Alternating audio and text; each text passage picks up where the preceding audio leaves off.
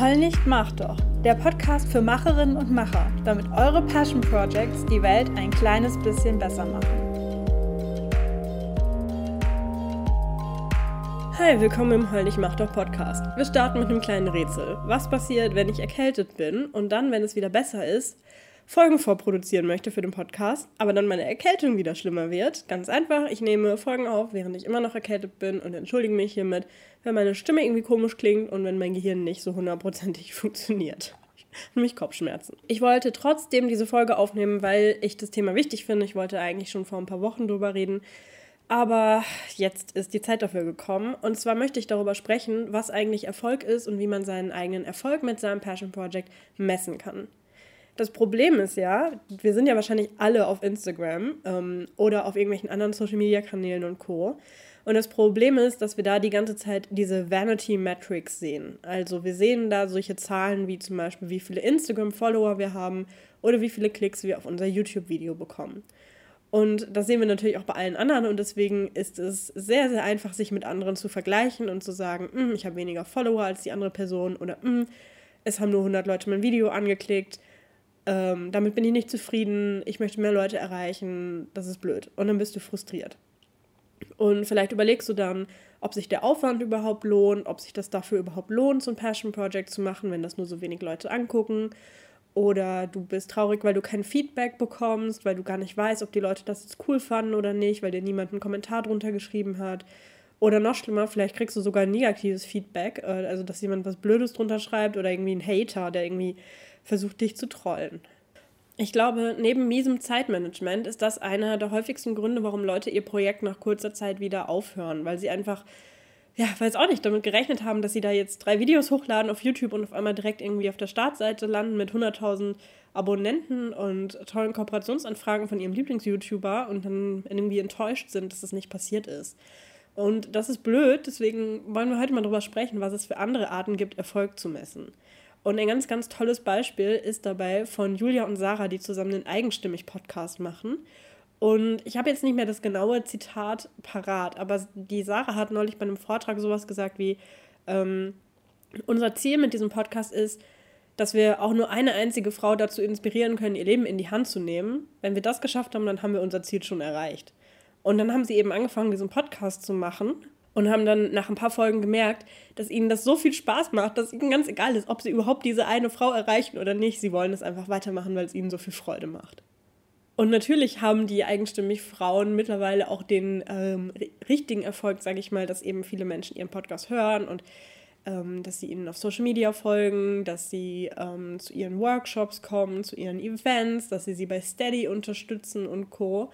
Ähm, aber das war eben ähm, nicht die Hauptmotivation, dass sie gesagt haben, wir wollen 100 Hörerinnen in den ersten drei Wochen erreichen, sondern man merkt den beiden auch einfach total an, dass es ihnen wahnsinnig viel Spaß macht, diesen Podcast zu machen. Vor ein paar Wochen habe ich euch auf Instagram gefragt, was für euch Erfolg ausmacht, beziehungsweise ich habe euch gebeten, über dieses Instagram-Fragetool den folgenden Satz zu vervollständigen. Mein Passion Project ist erfolgreich, wenn. Und einige Antworten, die ich bekommen habe, war, wenn ich jemandem damit helfen kann oder wenn ich ihn unterhalten konnte, wenn ich schon einen einzigen Menschen damit berühren kann, wenn es mich und andere Personen glücklich macht, wenn es mir gibt, was ich brauche oder wenn es Relevanz und Mehrwert hat. Und ich habe mich da total gefreut, dass es so reflektierte Antworten waren und ähm, dass diejenigen von euch, die sich darauf gemeldet haben, ähm, dass ihr für euch anscheinend auch schon festgestellt habt, dass für euch Qualität wichtiger ist als Quantität. Also die Qualität für dich, macht es mir Spaß, bringt es mir was, äh, macht es mich glücklich und auch für andere. Also bringt es den anderen was, hat es irgendwie Mehrwert, konnte ich damit jemandem helfen, konnte ich ihn inspirieren, konnte ich ihn unterhalten? Und weniger die reine Quantität, wie viele Leute haben das jetzt irgendwie angeguckt oder angeklickt.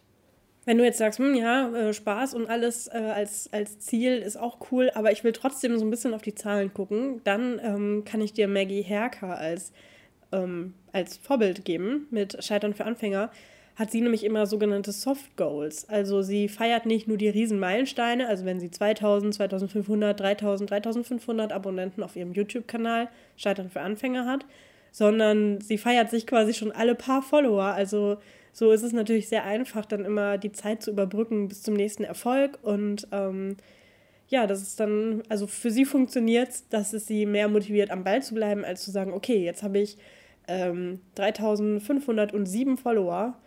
Mein nächstes Ziel sind jetzt wieder knapp 500 mehr und bis dahin dauert es einige Wochen oder Monate.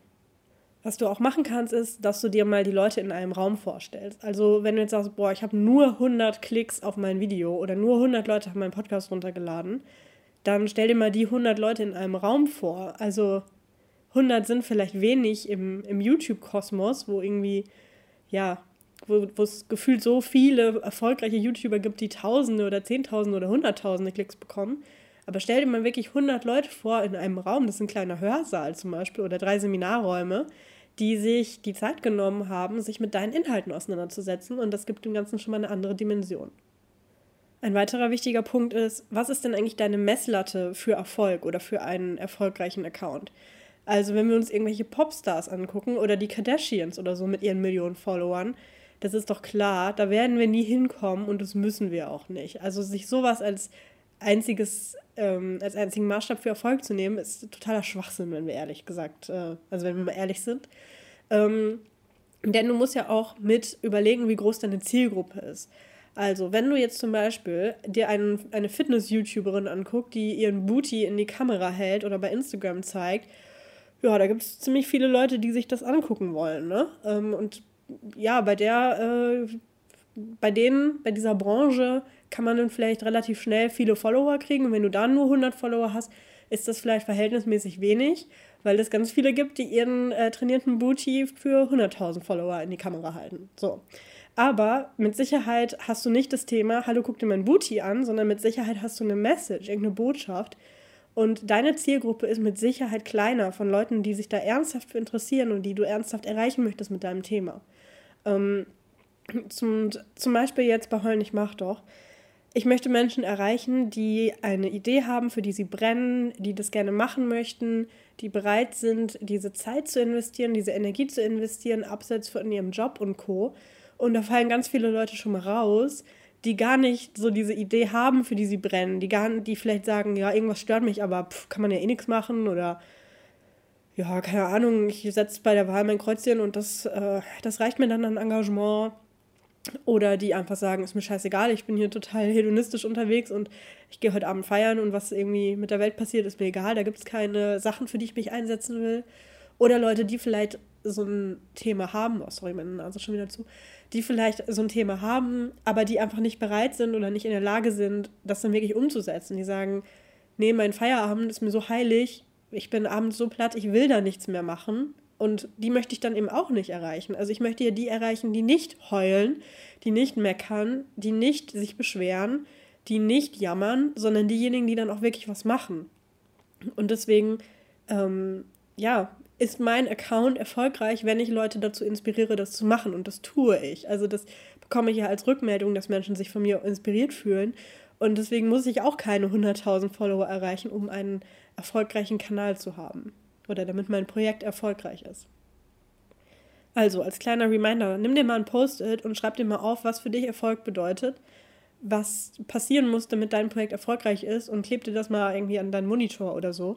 Und das nächste Mal, wenn du auf deine Followerzahl guckst und sagst, hm, ich habe aber nur 500 Follower auf Instagram oder ich habe doch nur 200 Klicks auf YouTube, dann ähm, erinnere dich daran, was wirklich zählt. Und wenn 200 Leute sich dein Video angeguckt haben und fünf von denen gesagt haben, wow, das ist cool, davon lasse ich mich inspirieren oder das mache ich oder das hat meinen Tag verschönert, dann hast du dein Ziel erreicht und dann ist es total egal, was jetzt genau die Zahlen sind.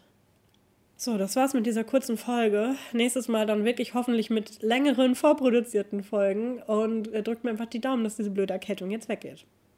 Wir sehen uns auf Instagram und ich freue mich, wenn ihr mir schreibt, was eure Definition von Erfolg ist. Bis dann, Kato.